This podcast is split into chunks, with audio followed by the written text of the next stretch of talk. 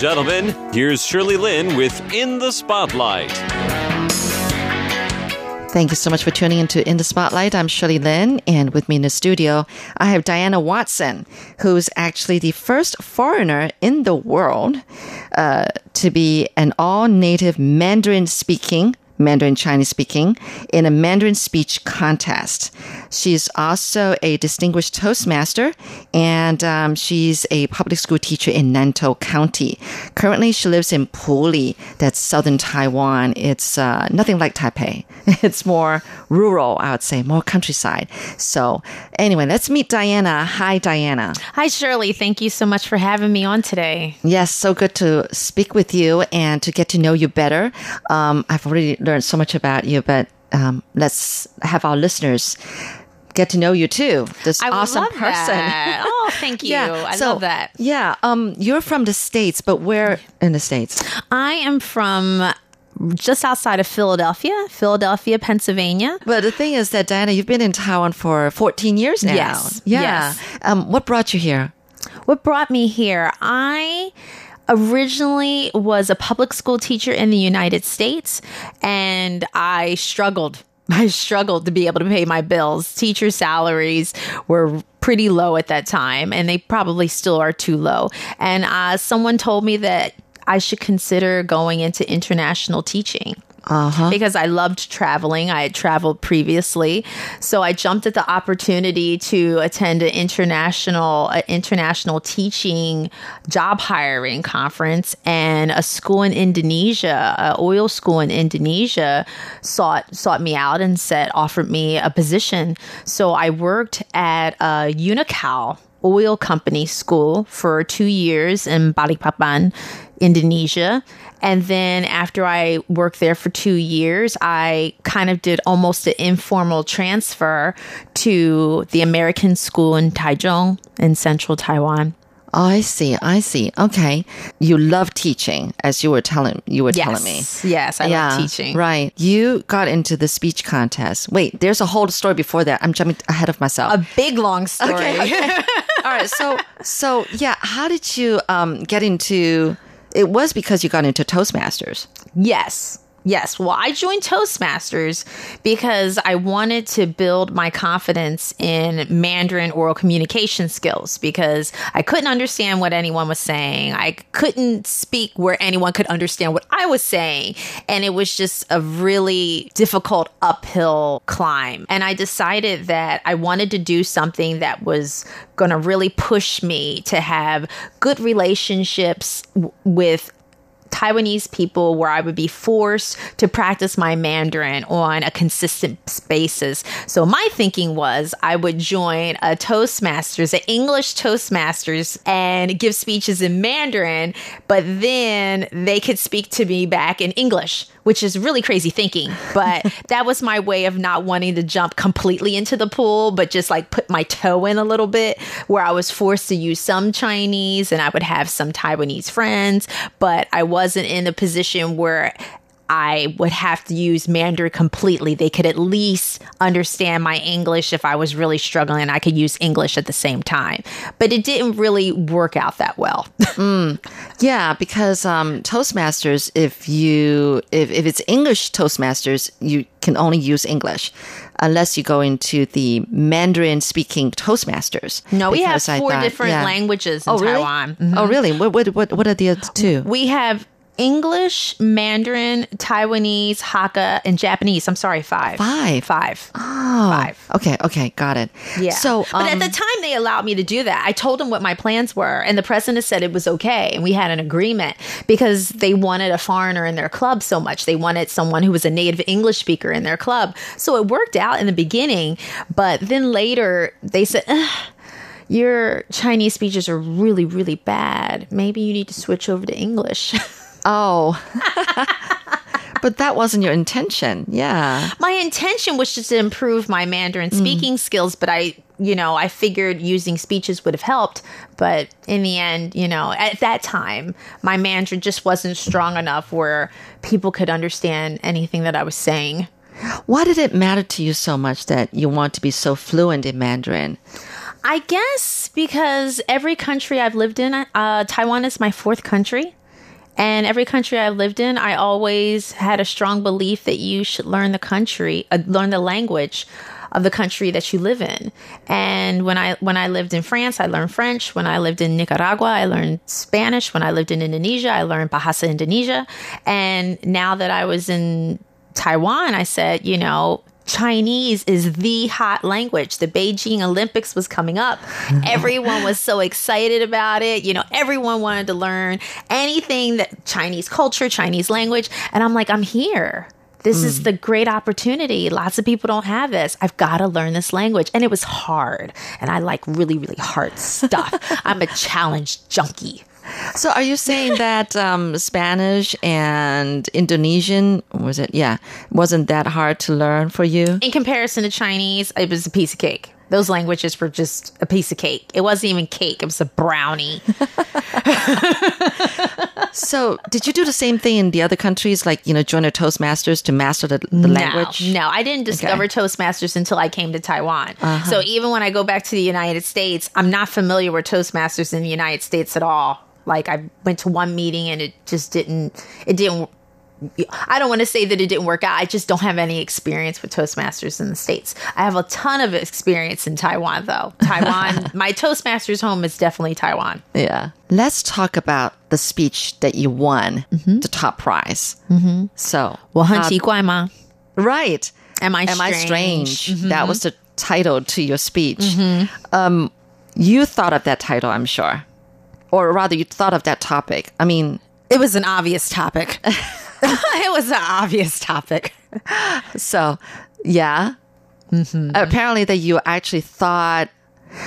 I think I heard you from another interview that you you wrote like ten pages mm-hmm. of everything related to that particular topic, mm-hmm. and then you had to narrow it down to four uh, anecdotes for your speech. Right. I had just started at a new school and I remember sitting down and, and saying to my coworker who was Taiwanese, I said, I have to write a Chinese speech today. And she said, No, I said, I have to write a speech today. And she said, In English or in Chinese? And I said, Chinese. And she said, Oh. And she wasn't surprised at all. And I'm like, wow, she has faith that my Chinese is that good that I can write a Chinese speech. and I'm like, if she thinks that I can do it, I must be able to do it. so I remember at the time we didn't have kids yet because I had my contract starts before the kids, b- before my students start.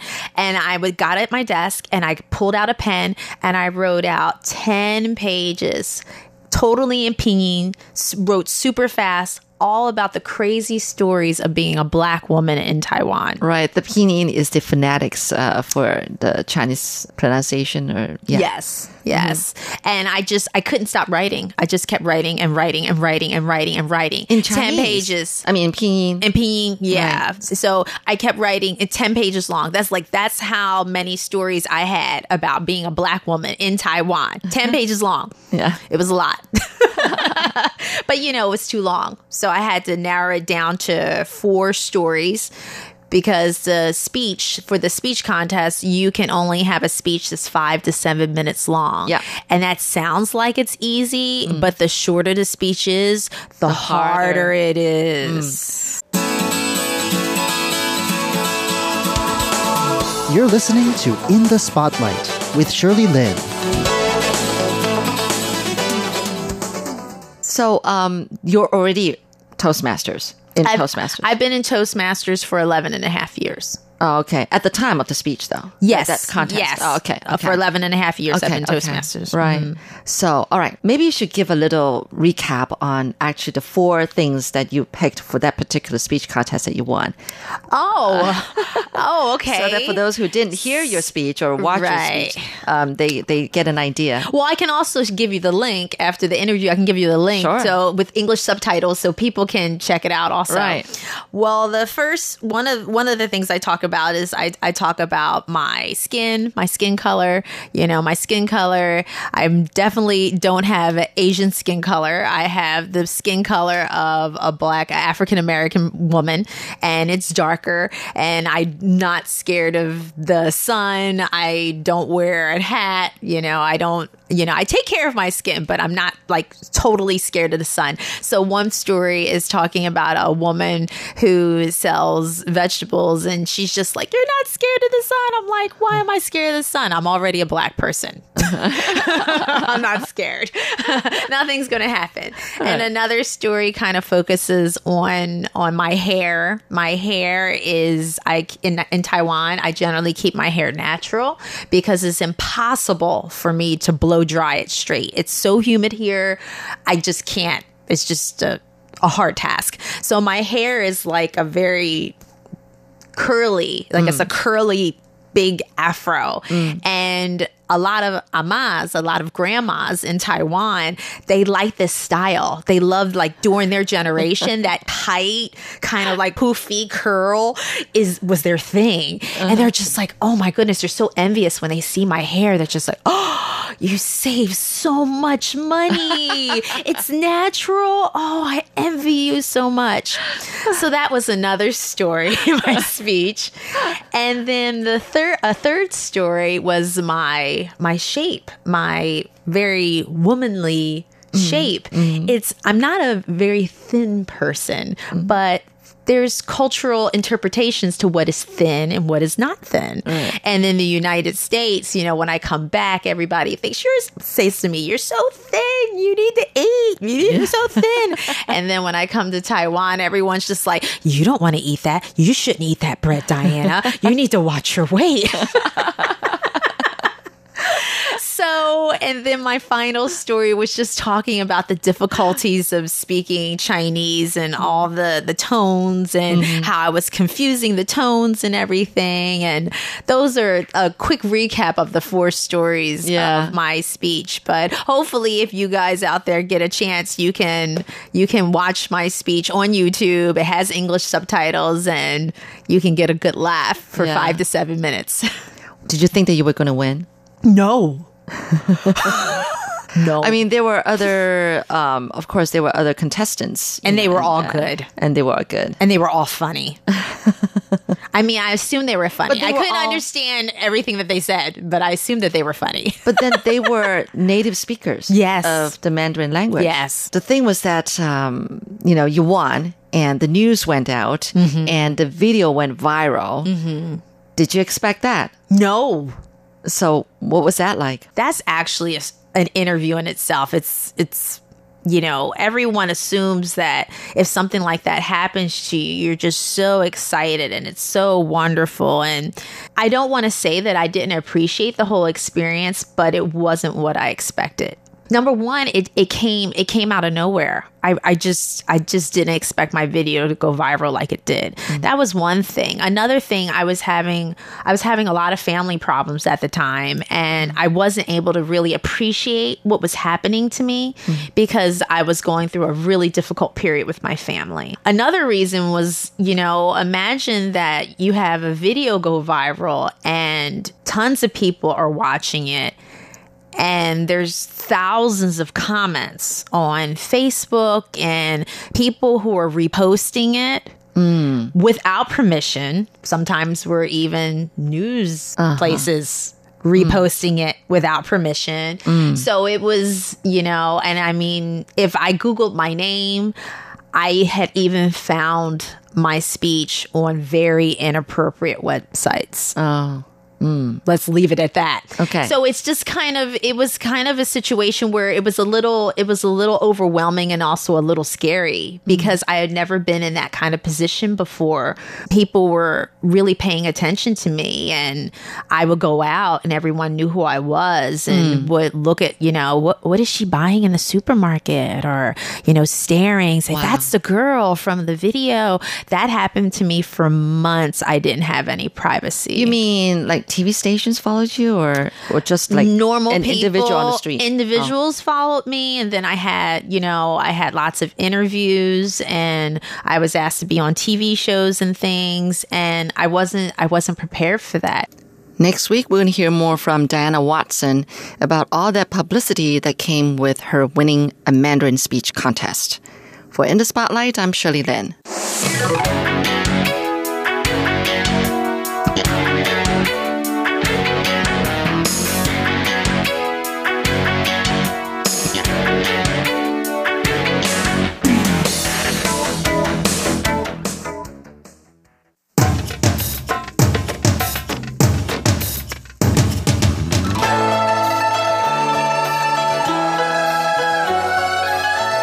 Classic Shorts Stories from Chinese history and literature.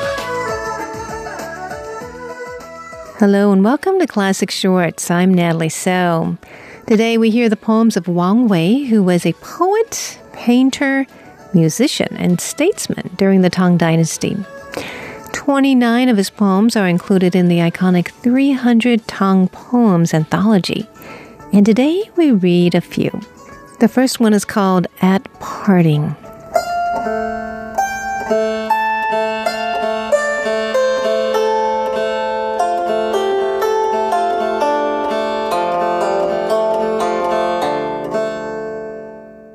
I dismount from my horse and I offer you wine. And I ask you, Where are you going and why? And you answer, I am discontent and would rest at the foot of the southern mountain. So give me leave and ask me no questions. White clouds pass there without end.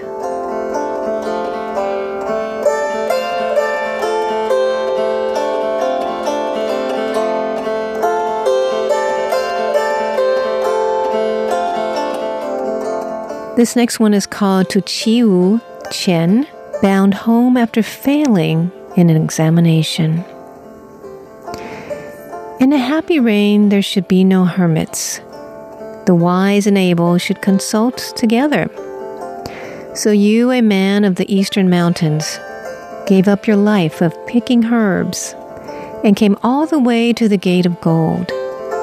But you found your devotion unavailing to spend the day of no fire on one of the southern rivers.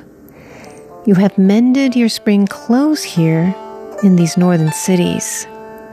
I pour you the farewell wine as you set out from the capital. Soon I shall be left behind here by my bosom friend. In your sailboat of sweet cinnamon wood, you will float again toward your own thatched door, led along by distant trees, to a sunset shining on a faraway town. What though your purpose happen to fail, doubt not that some of us can hear high music.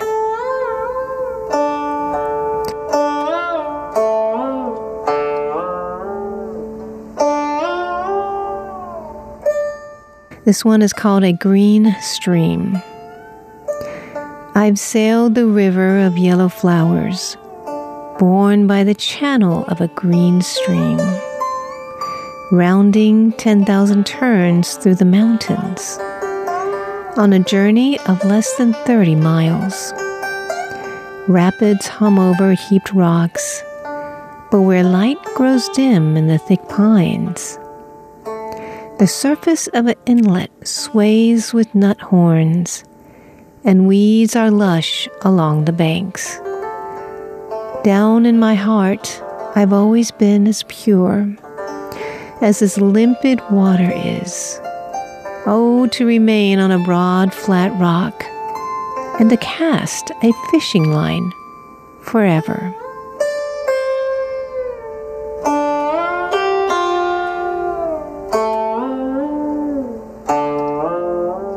This is called a farmhouse on the Wei River.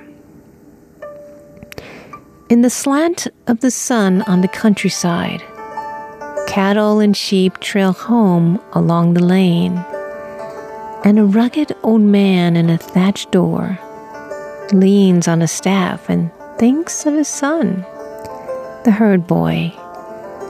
There are whirring pheasants, full wheat ears, silkworms asleep, pared mulberry leaves, and the farmers returning with hoes on their shoulders. Hail one another familiarly. No wonder I long for the simple life, and am sighing the old song.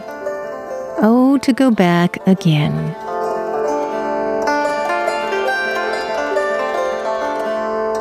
This one is called The Beautiful Shi Si. It's about a beautiful woman. Since beauty is honored all over the empire, how could Shi Si remain humbly at home? Washing clothes at dawn by a southern lake, and that evening a great lady in a palace of the north. Lowly one day, no different from the others. The next day exalted, everyone praising her. No more would her own hands powder her face or arrange on her shoulders a silken robe. And the more the king loved her, the lovelier she looked, blinding him away from wisdom. Girls who had once washed silk beside her were kept at a distance from her chariot, and none of the girls in her neighbors' houses, by pursing their brows, could copy her beauty.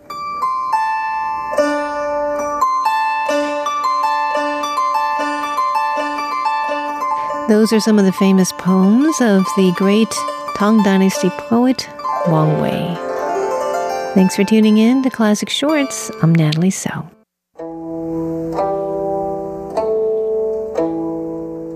Wa, naro wa na, ia na, io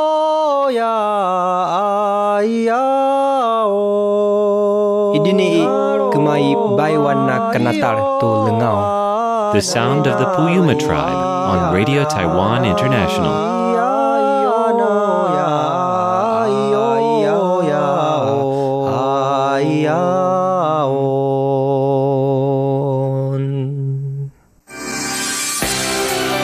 Is News Playlist, a weekly rundown of some of the most interesting news reports brought to you by RTI. Watch along on YouTube if you like, or close your eyes and enjoy these stories by way of sound.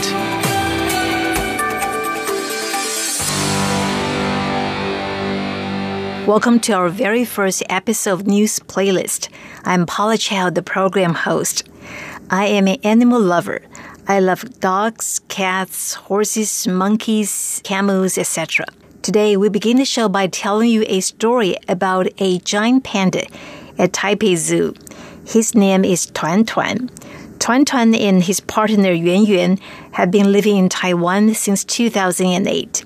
They were gifts from China made as a gesture of goodwill. Last December, the giant panda was given a silver tooth cap, the world's first for pandas, and a milestone in wildlife medical care. Let's find out more. Taipei Zoo's Tuan Tuan was munching on bamboo leaves and enjoying his meal very much. But did you notice something shiny in the upper left part of his mouth? The panda actually has a silver tooth cap, which one zoo visitor found extremely funny. In early December, zookeepers discovered that Tuan Tuan's upper left canine tooth was bleeding and broken.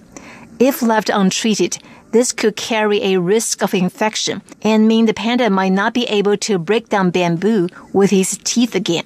So the zoo decided to fit Tuan Tuan with a dental cap. Taipei Zoo made a dental model and ordered a custom made tooth cap made of titanium. On Sunday, nearly 20 medical workers, including vets, dentists, and anesthetists, worked together to fit the cap in Tuan Tuan's mouth. Zoo spokesperson Eric Cao said Tuan Tuan recovered immediately after the anesthesia wore off. A day after the operation, the panda was as lively as before, munching on bamboo leaves again. Now, also at Taipei Zoo, there is an endangered lemur on loan from Japan. Less than 60 of these elusive primates are currently in captivity. Now, visitors to Taipei Zoo will have a chance to see one for themselves.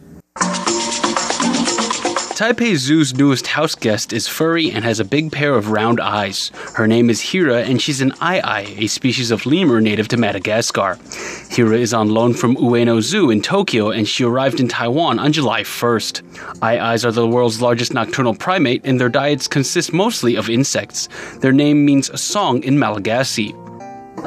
Zoo official Xie Xinyi says that Malagasy people believe these animals resemble demons and that their appearance is often an omen.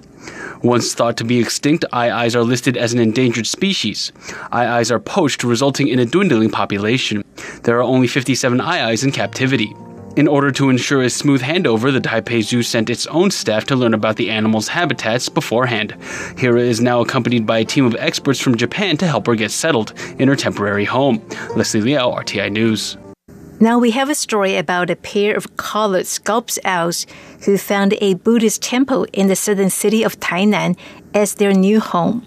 Perhaps there's nothing unusual about birds making temples their home. This pair's enjoyment of the chanting of Buddhist sutra has attracted public attention.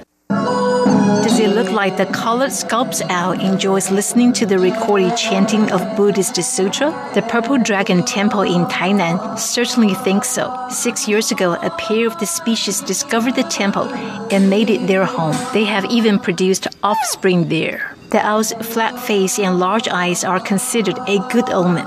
Recently, a video of the owl enjoying the recorded chanting went viral. The temple has become a popular place with visitors from Japan and Hong Kong as well. One girl said she found the bird quite small. Another visitor said no matter how loud the chanting is, the owls simply stay put. Looking from afar, the bird looks like part of the wooden sculpture on the ceiling. A temple volunteer is pleased with what he calls an amazing phenomenon. Indeed, the beloved pair have become a charming feature of the Buddhist temple. You're listening to News Playlist. We've queued up some of the most interesting reports for you, brought to you by Radio Taiwan International.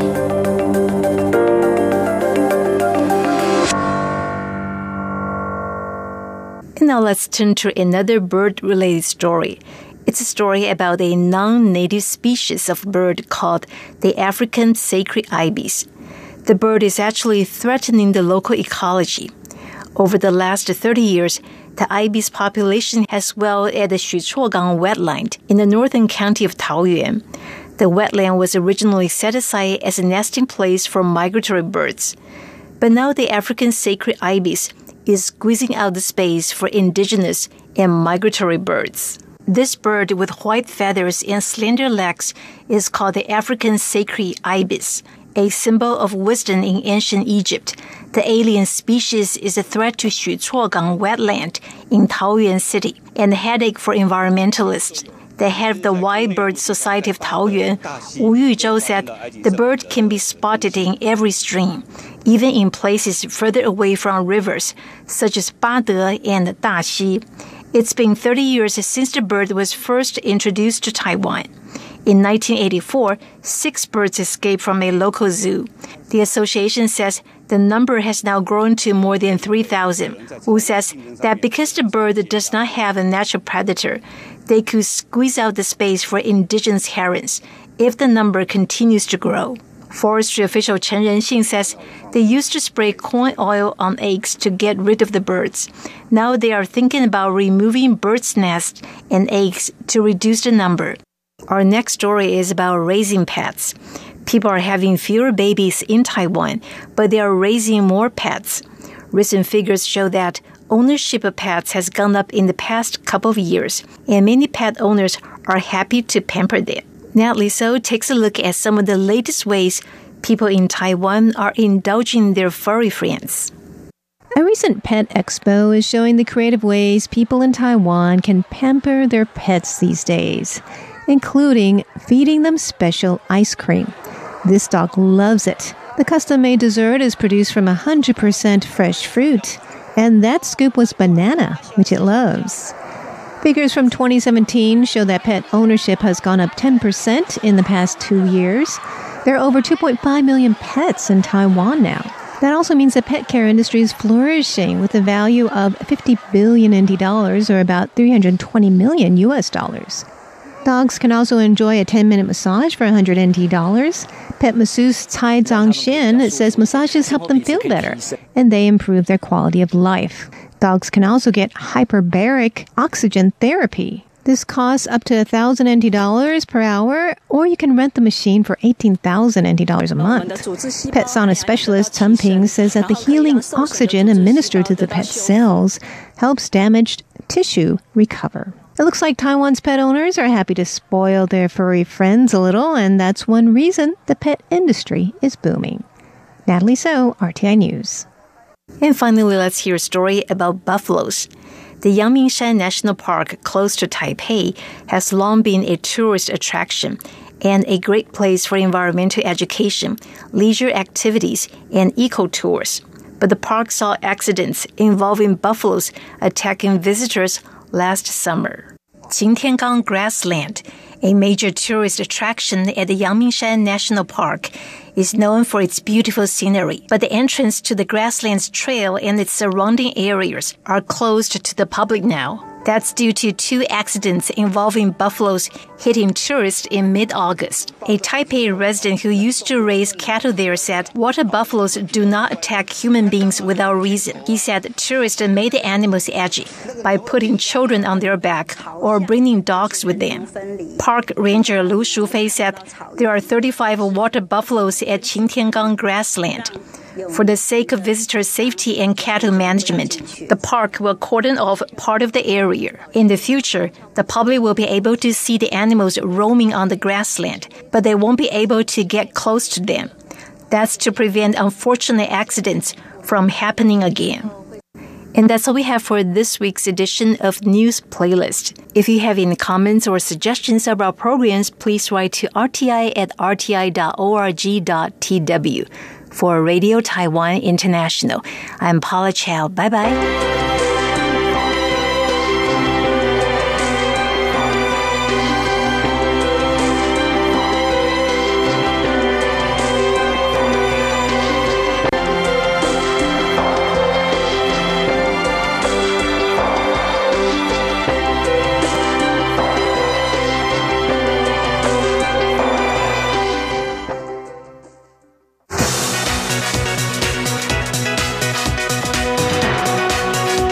Are trained to become leaders and be good good role models in the society. Being in the military academy definitely helps me as a person. I consider my classmates as my brothers and sisters because I don't have family here. I'm the only foreigner in my company. It's like in my department. Everybody loves me and they have helped me. Hello and welcome to this week's On the Line brought to you by Radio Taiwan International. I'm Carlson Wong. The National Development Course, or NDC, of National Defense University in Taiwan serves the aim to provide military training and college courses to international students from Asia, Africa, and Latin America. Some students are career soldiers at home, and some are just regular students who wish to learn military training and professional knowledge. Since 1971, the NDC has taught more than 8,000 international students, and some of them have served as state leaders, including the president of Nauru, the former president of Ecuador, and so on. Today, we talked to three foreign students who decided to go to the Military Academy and Navy Academy in Taiwan. They are Kwane Tabo Revelation Magongo from Eswatini, as well as Takei Francis and Shandel Techstone from Palau. Tabo Revelation Magongo, why did you decide to go to the military academy here in Taiwan? Actually, I didn't choose to come here in Taiwan. Like, the Taiwanese government they introduced a program in our military for soldiers to come here to Taiwan and further their studies. So I was one of them. I'm the second one from the military to come here in Taiwan. The first one already graduated. From Be- Eswatini. Yes, from Eswatini. Mhm. So you're the second military academy student here in Taiwan. Here in Taiwan. What about you, uh, Kel Francis? Uh, you are in the Naval Academy. So Yes, sir. why the Naval Academy? Uh, we're actually the first of our country to join this program because, uh, as you know, we have uh, friendly ties with Taiwan. So, and that's uh, there's a program in the Navy Academy that they go on ships. The fourth years, they go on the ship for like four months and pass. They have a a chance to pass by Palau and have it's a they call it a friendship fleet. So they travel the friends of uh, Taiwan and visit for like two days and then leave to other visit other countries. And they kind of made an agreement just to see if we wanted to join the program. Uh, like my Spanish classmates, they have uh, this program with Taiwan to train uh, during the studying for four years in uh, the military school academies here. So I was lucky enough to be chosen to be one of the two students that were to receive a scholarship to come study abroad here in Taiwan uh, as a military student. And but you have to stay on the ship for four months. During our fourth year, that's Okay. kind of like uh, the Internship. yeah, Internship the- on yeah. the ship for four months. Yes, sir. So you will leave from Taiwan to Palau and other countries Other in the countries, world. yeah. We have another friend from Palau. This is a lady that joins the uh, Naval Academy here in Taiwan, and her name is Shandel Techitong. Shandel, tell us. I mean, even it's quite rare for a woman here in Taiwan to join the military, but why you from Palau decided to join the Naval Academy here in Taiwan? I'm just gonna continue what uh, Francis said. Like I was one of the lucky luckiest girl because there were like two scholarship, one bo- for one boy and for for one girl. I was the only girl that got chosen. What I'm curious about, I think, uh, what maybe our listener, maybe when you're listening to this program, you might be curious. Are you a military student yourself when you're back home? Can we start with um, Kwane? Back in uh, Eswatini, are you a military s- school student? I'm not a student actually. I'm a soldier back home. Yeah, I joined the military long time ago. Like I have like four to six years in the military now. So you have always been in Yeah. the military. We have we have a, an an academy back home, but it's only it's only teaches like military stuff, not like here in Taiwan where like you they teach like military stuff and or you also have a degree. Like degree maybe a course course like other outside university, not military like not like outside university. When I'm talking about outside university, like Taida or National Taiwan Yeah. University, yeah, or other types of universities, not the military school. Yeah, because here I'm I'm I'm a cadet and I'm also start I'm also doing my degree in chemistry. So you can be a cadet and still um, you can pursue your education. degree as Yeah, well. which means Yeah. two certificates. Yes. uh, what, what about you, Takel Francis? Because um, Kwane is a soldier uh, by profession, but have you always been a soldier back in Palau? Because I know Palau is surrounded by water, so I think uh, Navy is much more important to you. Uh, no, I was a government employee, but this program was open to anyone who was willing to apply as long as you didn't have like any criminal records and present a good physical examination like you're healthy and then you could be able to because we don't have a a military so we the only we can only join the US military if we want to join the armed forces mm-hmm. yeah, I was just a government employee, and then this opened up. Yeah, I was lucky enough to get it, so I came. And what about you, Shandel? Same. I was working for a Delta airline before I came here. I'm a civilian. So a Delta airline based in Palau? Yeah, it's like a go go partner. Mm-hmm. But why, as a woman, did you decide to join the Navy? Because I saw it as um, a chance to go outside and study. Here in Taiwan, to understand all the drill commands uh, in Mandarin Chinese, that means you will have to understand Mandarin Chinese. Now, tell us about your language learning experience. Maybe we can start from the lady, from Shandel.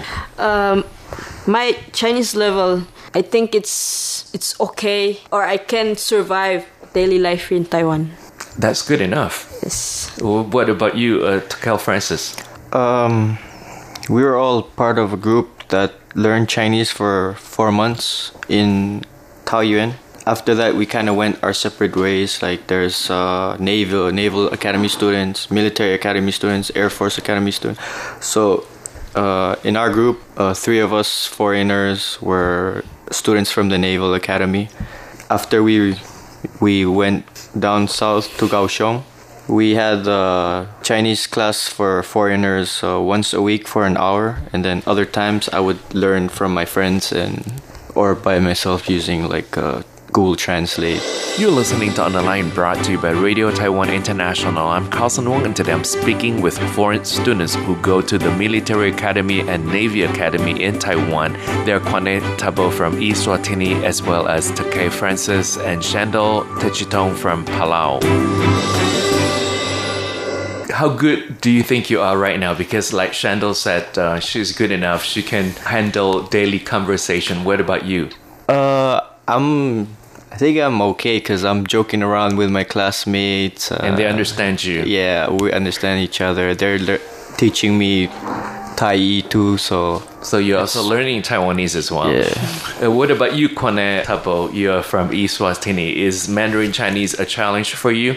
It's not a challenge. I can speak Mandarin very well now. I think because uh, at the school now we have like recruits. You know, like recruits. Uh, we have foreign recruits, we have Taiwanese recruits, and I'm one of those squad leaders who's teaching those freshmen. We use Chinese to teach them everything, like the, the those military drills. We use Chinese to teach them, and um, it's my second year doing training recruits. So I think uh, my commander or the school believe in us as, as like foreigners. He believe in us like foreigners. At the school, I, I also do my course in Chinese like the chemistry mm-hmm. because they don't offer like English program. So everything basically is in Chinese. Yeah. But what is the most challenging for you, Kwane? Being far from home, like missing my family, my friends, maybe some, you know, Taiwan is a developed country. My country is still developing, so we have like we have like many problems as a youth. You know, like people are dying. You know, and, and there is this thing of HIV and AIDS. You know, like. Mm-hmm which is a serious problem in Eswatini. Yeah. Yeah. And what about you? What is the most challenging thing for you, Takel Francis? Uh, at first, language was challenging, but then you get the hang of it uh, because it's uh, spoke daily in school, and everybody speaks it, so it's more convenient to learn the language that is commonly used rather than just not understanding and asking people to translate. Other than that, uh, being away from uh, family and friends is probably one of the hardest. But I think you're luckier compared to Kwane because uh, Kwane yes, is sir. really yeah. that far mm. away from home. Palau is actually Four you know, we have a daily flight right now that connects uh, Taiwan mm. and Palau, and it's only a three-hour flight hours, away, yeah. four-hour flight mm. away, which is not that bad as compared to uh, Kwane, you know, that you have to go to South Africa before you actually fly to Eswatini. Mm. And the whole flight might take about 15, 16 hours. And you, Shandel, what do you think are the challenges for you? Uh, since Palau doesn't have any military activity, I think military's daily schedule was the most challenging in Taiwan, military students are trained to understand the relationship between the military and the society. Do you think this is something also you can learn, uh, or you have learned, Shandel? Yeah, I've learned a lot how to like put society into mi- military. What about you, uh, uh, Francis? Uh, what have you learned about the role positioning of a military officer? We are trained to become leaders and be good good role models in the society. So I think uh, being in the military academy definitely helps me as a person and to because I did want to do this, uh, take this opportunity to better myself, and if I am able to help uh, the society as well, like I would definitely do it. Mm-hmm. What about the meaning of the military and politics for you, Kwane? Because uh, you are a soldier by profession. Yeah, mm, when you are when you are a soldier or when you are in the military, you don't have to. You have to be like neutral. You don't have to. You don't have to be like into politics. Maybe say I I support this party or I do this. You know, you have to be neutral. Yeah. Neutrality is very important. Yeah, it's very important. So you only serve the leader of the country and not the party leader. Yeah, I only serve the leader of the country. Mm-hmm. Tell us about the friendship you have built with your classmates since you are a senior now, Kwane. Yeah, my classmates are, are really, really, really good, and because I'm the only like I'm the only foreigner in my in my company. Company, it's like in my department, you know. Everybody loves me and I love them, and they they have helped me a lot. and you will miss them when you go back to Eswatini. I will miss them. Okay. and what about you, uh, Takal Francis? You're also a senior. Uh, yes, sir. Um, I'll definitely miss them because uh, some of them I just want to tease them because they're really funny when they react. And yeah, we've been going through hard times together, so it's definitely we've been through like some blood, sweat, and tears, like training, and you know the first year is the hardest, and I didn't learn uh, understand that much of Chinese, so they were definitely helping me out. So we kind of made like uh, I know I speak English and they speak Chinese, so we kind of like uh, how do you say it like learned from each other Chinese and English. So yeah, they're definitely good classmates. Mm-hmm. And Shandel, as a lady, would, would you find it more difficult, or you know, they can all be your brothers in a way? Yeah, they said like band of brothers in military is something special, and I agree with that because I consider my classmates as as my brothers and sisters because I don't have family here. They're the ones I see every day, talk to every day, communicate and whatnot. So the the bond we have is like special. So we hope that this kind of the bond of friendship between you and your classmates and your friends here in Taiwan will last forever. Forever, yes. And we have been joined in our studio today by three students from the military Academy and Naval Academy here in Taiwan. The first one is Kwane Tabo Revelation Magongo from Eswatini, and the second one is Takal Francis from Palau, and the third one is Shandel Techitong from Palau as well. And that's it for this week's On the Line brought to you by Radio Taiwan International. I'm Carlson Wong. Thank you for listening. I'll see you next week goodbye.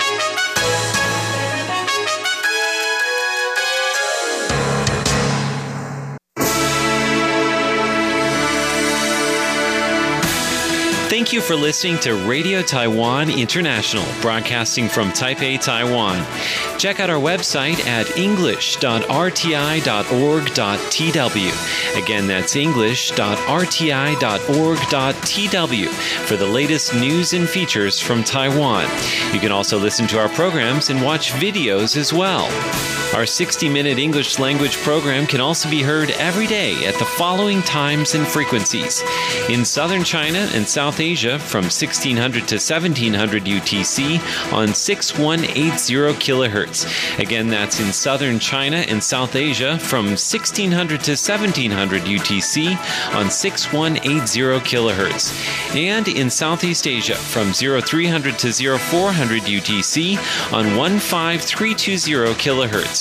Again, that's in Southeast Asia from 0300 to 0400 UTC on 15320 kilohertz. We'd love to hear from you. Please send your comments to P.O. Box 123 199, Taipei, Taiwan. Again, that's P.O. Box 123 199, Taipei, Taiwan. Or send an email to rti at rti.org.tw. Again, that's rti at rti.org.tw. Also, visit us on Facebook. The address is fb.me forward slash Radio Taiwan International. Once again, on Facebook, we're located at fb.me forward slash Radio Taiwan International for videos, photos, and news of interest from Taiwan. Thank you once again for listening to Radio Taiwan International.